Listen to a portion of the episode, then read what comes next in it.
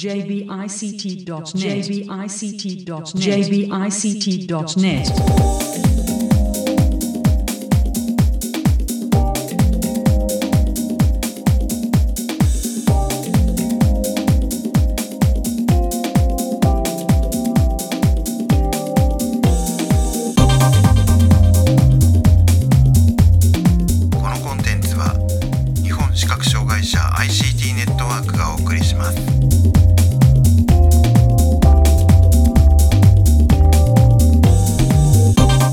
こんにちは。日本視覚障害者 ICT ネットワークがお送りするポッドキャスト、えサイトワールド2023特集です。中根です。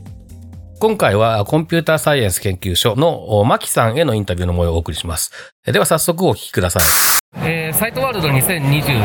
えーコンピューターサイエンス研究所のブースにお邪魔しています。えーコンピューターサイエンス研究所、牧さんにお話を伺います。よろしくお願いします。あよろしくお願いいたします。コンピューターサイエンス研究所の牧と申します。はい、えー、と今回のサイトワールド、えー簡単に出展概要ですとか、あと、まああの本社の企業の概要ですとか、そういったことについてご説明いただけますか？はい、えっ、とまずですね、えー弊社はですね、えー、アイナビというですね、えー視覚障害者向けの歩行支援アプリを、えー展示しております。はいはい、えっ、と。えー、と弊社はですね、えー福岡県の、えー北九州から、えー北九州にある会社でして、えーそうですね、このアイナビをはじめとしたソフトウェアの開発を行っている会社になります。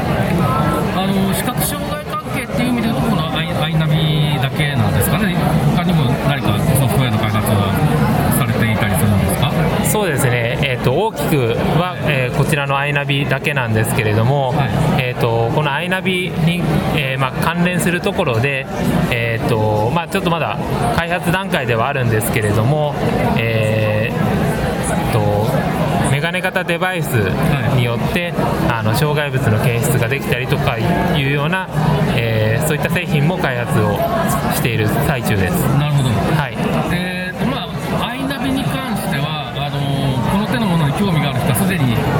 っていて試していてっていう人も多いのかなとは思うんですけれども、はいこれを聞いている人の中にはまだな名前ぐらいは聞いたことあるけれどももしかしたら名前も聞いたことがないっていうような方もいらっしゃるかもしれないので、あはいアイナビについて簡単に、えー、と機能的な部分、えーですとかあと、まあえー、と利用シーンですとか、はいえーご紹介いただけますか？はい、わかりました。えー、アイナビはですね、えー道案内と障害物の検出という2つの機能を持ったアプリになります。で、えーまず障害物の検出について簡単に説明いたしますと、えーアイナビを立ち上げるとカメラが起動するようになってます。でそのカメラに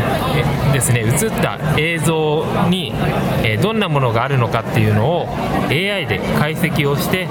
それを音声でお伝えすることができるようになっております。でそれからですね、え道案内も、え同時に行うことができるようになっておりまして、え目的地を入力するとそこまでの、え道案内を行うことができます。で道案内の際にはですね最初に経路の概要をお伝えするようにしておりましてこれでなんとなく頭の中に、え地図を思い浮かべていただいて、え進んでいただくことになります。で進んでいただく際には曲がり角に近づいた時に、えー右に曲がってください。左に曲がってくださいというような案内が出ますのでそちらに、えーさそちらを参考にして、えー進んでいただくようになっております。えそれからですね、えー常に、えーカメラを起動して、えー画像によって、え障害物の検出をしているので、えこのカメラで撮った映像を記録できるようにしております。この機能歩行レコーダー機能というんですけれども、えドライブレコーダーのようにですね車のドライブレコーダーのように、え事故時の、え検証に使っていただくようなこともできるようになっております。はい、えー、とでこれは、えー現在提供されているアプリということですかね。あそうですね。はい。現在のところ今のところは iPhone のみで提供させていただいておるようになおります。はい。で、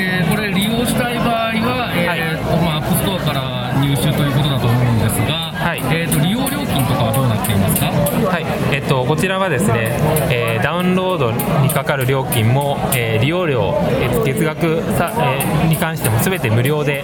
提供させていただいております。はいあのーまあ、今ご紹介いただいたような機能で僕は僕自身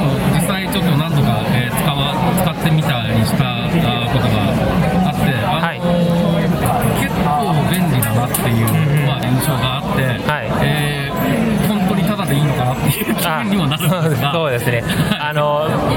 あのたくさんそういう心配していただける声もいたいただくんですけれども、はい。あの現在はですねあの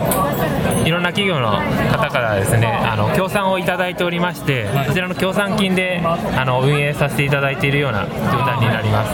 はい、で今後はですねあの今提供させていただいている、えー障害物検出と道案内のものに関しては完全に無料なんですけれども、えープラスアルファの機能として例えばあのまだこれ検討中なんですけれどもあのオペレーターサービスをつけて、はい、あのちょっとここどうやどう言ったらいいのかわからないんだけどっていうことを聞いていただくこともできるようにしたりだとかあとはマイルートといってあの一度通った道だったりとかあの自分でお気に入りの道を設定していただいてえその通りに歩くっていうところを作って、えーまあ、これを有料版として出そうかなというふうにも考えています。なるほど。で、えっと、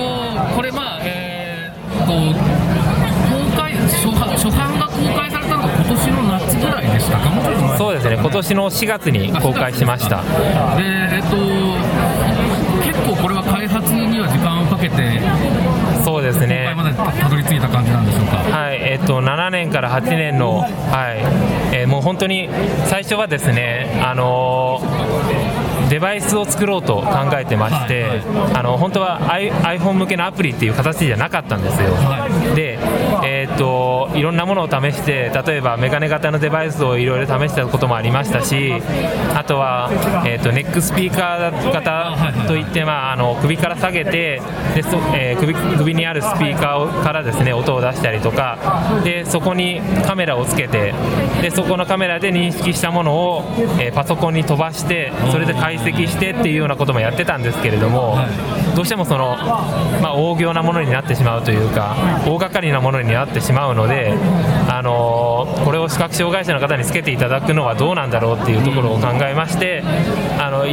まあ、皆さん持っていられるような、あのー iPhone でまずはやってみようかというところでこの i- iNavi がスタートしたという感じになります。じゃあまずそもそもその今のこの iPhone アプリっていう形にたどり着くまでに結構紆余曲折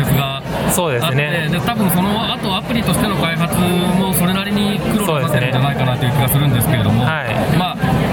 あのどこが大変って聞かれても全部大変っていう話なのかもしれないですが、特にその苦労した部分だとかあるいは、えー、と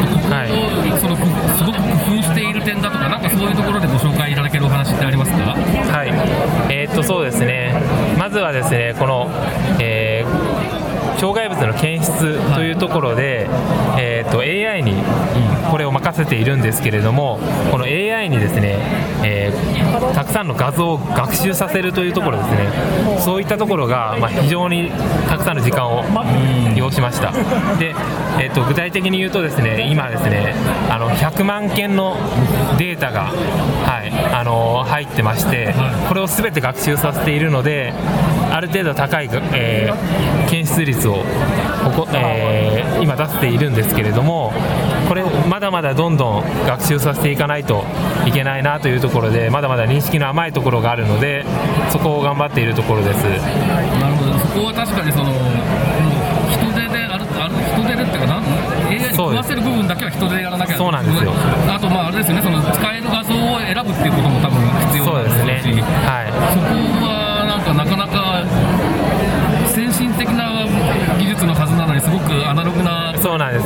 業になってしそうまなんです。本当にその通りであの人が一つ一つこれは信号だよとか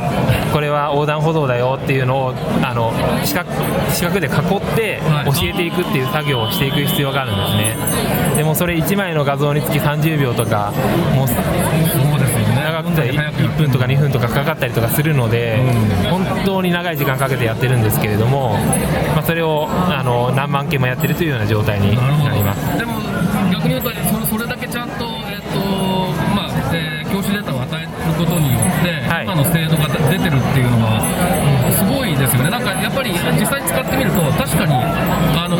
結構僕ら歩いてても、人とすれ違っても気づかないことが多いんですけど、はい。ちょっとちょっと距離が離れてたりする人を認識するんですよね。はいはいはい。そうですね。だったりとか、まあ、他のもの、障害物に関しても、あそういえばそこにあっ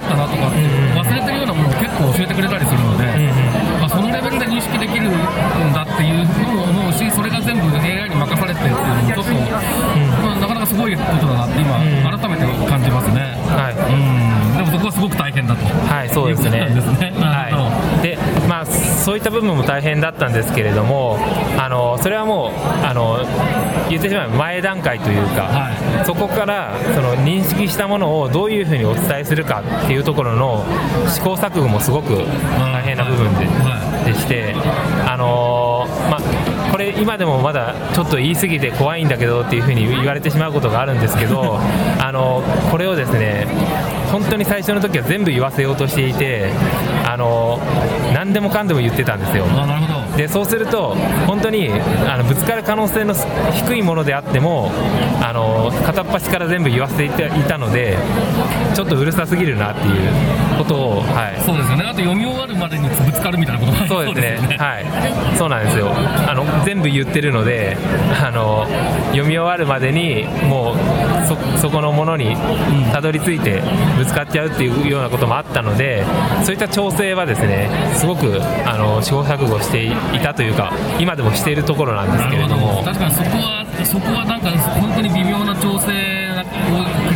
けなさそうな感じがしますね。そうですね、うん。はい、何メートル先のものを読めばいいのかとか、はい。あとは、えー、と角度ですね、どれぐらいの角度のものを言う言うとあの、大体正面にあるものを言うのかとかですね、そういったものをあの調整するのがすごく大変でしたね。そうですよね、はい。でもそれって結構そのユーザーの、えーとまあえー端末の持ち方だったりとか、あるいはそのユーザーの歩く速度だったりとか歩く歩き方の癖だったりとかで変わってユーザーによって変わってきてしまう部分とかっていうのもありそうな気がするんですけど。はいそうそういうのもなんかそれはそれでまた何か調整を個々の調整みたいなことをしたりはしてるんですか？えー、とユーザーさんに応じた個々の調整ということは、えー基本的には知ってないんですけれども、イナミの中にはですねたくさんの設定項目をはい。作,、作っていまして、はい、その中であの自分好みにうん。設定できるようにはしてます。なるほど。まあユーザーの側で自分に合ったあの調整をできるようにっていうところがまあ工夫されていると。そうですね、はい、例えばですねあの障害物の検出でいうとですね、えー、とデフォルトあの最初のはいえー、と標準の設定ではですね、えー正面のみの、えー障害物を検出するようにしているんですけれどもこれをですねちょっとぐっと範囲を広げて正面と左右の障害物を検出できるようにというような設定もできるようになってますのでそこはあのご自身の使いやすいように設定していただけるのがいいのかなというふうに思います。えーというかはい。ですけども、今まあ iPhone のカメラ基本的には画像の認識えーでいろいろえーやられてまするんだと思うんですけれども、はい。まあこれあの搭載している端末もとまあそうじゃない端末があるのであのっていうところはあるとは思うんですがライダーセンサーを活用するとかっていう計画はありますか？あはい、あのー今ですね、ライダーを使って、あ実際にその障害物を認識した上で、どういうふうに、えー距離とかをお伝えできるのかっていうのをですね、検討している最中でして、あのーもう間もなくライダー搭載の機種に関しては、あのー距離までお知らせできるようになるのかなというところですね。あそうですか。はいそれは楽しみです。そこの部分に関しては本当にあの、まあ距離の伝え方ってむ難しくて、そうですね。はい、それをその例えば10メートル先に人がいますとかっていうような情報をこれだけ全部入れてしまうとすごく長くなってしまうのでその間にもう5メートルになっちゃうよとか相手も自分も動く可能性ありますよね。そうなんですよ、はいうんっていうことがあるのでこれをどうしようかなっていうところはすごく悩んでるところではありますね。なるほど。はいえっ、と、まあ、えーと私から伺いたいことは大体伺えたかなと思うんですけれども、えーはい何か言い忘れたことですとか、えーと宣伝ですとか、最後にやればお願いします。あ、わかりました。えっとですね、こちらのアイナビなんですけれども、あのー AI を使って認識させているので、どうしても間違ってしまうことがあります。で、えっとこちらのあの言ったことをですね、100%信用していただくのはちょっとあの危険なので、あの最終的にはご自身の白状などで確認した上で、ちゃんと、えー安全を確保して、えーご利用いただければと思います。はいまあ、あくまでもあれですよね、その情報を補う、えーツールとして、えー参考にする情報が増え増えたっていうようなそうですね感。覚で使うのが多分良さそうですよね。そうですね、さにその通りで、あのこれを使ったからといって、完全に歩けなかった方が一人で歩けるようになるかというと、そうではなくて、あの参考にすることで、ちょっとでも歩くのが楽しくなったりだとか、あ不安を感じなくなったりだとかっていうところで、えー作っているので、そういった使い方をしていただけると嬉しいかなと思います。はい、えーここまで、えーコンピューターサイエンス研究所、牧さんにお話を伺いました。ありがとうございました。ありがとうございました。はい、えーここまで、えーコンピューターサイエンス研究所、マキさんへのインタビューの模様をお送りしました。えーまあ、アイナビについてね、えー詳しく伺いましたけれども、えー個人的に印象に残ったのは、やはりその AI に学習させることの大変さっていうお話ですね。えーっと、もう、やはりその、AI もある程度のレベルに達すると、えー学習そのものも、えーまあ、自分でできるようになっていくのかなという気はするんですけれども、最初は多分何も知らないっていう状態なわけで、その何も知らないから、えー学習が自分でできるっていうレベルに持っていくまでって、やっぱり相当大変なんだろうなということは、えーまあ、比較的容易に想像はできるんですけれども、まあ、それにしても、えー今回のお話伺っていると、その、障害物だとか、信号機だとかだと思うんですけれども、そういったものの判断ができるレベルに持っていくっていうだけでも相当大変なわけで、これはなんか世の中で最近話題になっている AI とかってどれぐらい学習させるのに、えー手間と、えー暇がかかってるんだろうという、えーことをね、ちょっと、えー関連して、えー思ったりもしました。で、えっ、と、まあ、その AI の、えー学習が進めば進むほど、またいろいろな、機能だったり、精度の向上だったりとか、そういったことが、えー期待できるんだろうなというふうに思うのと、あと、まあ、えーやはりその、えっ、と、ライダーセンサーの話出てましたけれども、新しいテクノロジーを使って、えと、その視覚障害者の歩行支援っていうところを、どういうふうに改善できるかということを常に考えてくださっているように思いましたので、今後のアイナビにも期待したいなというふうに感じました。ということで、今回はコンピューターサイエンス研究所、マキさんへのインタビューの模様をお送りしました。サイトワールド2023特集また次回です。さよなら。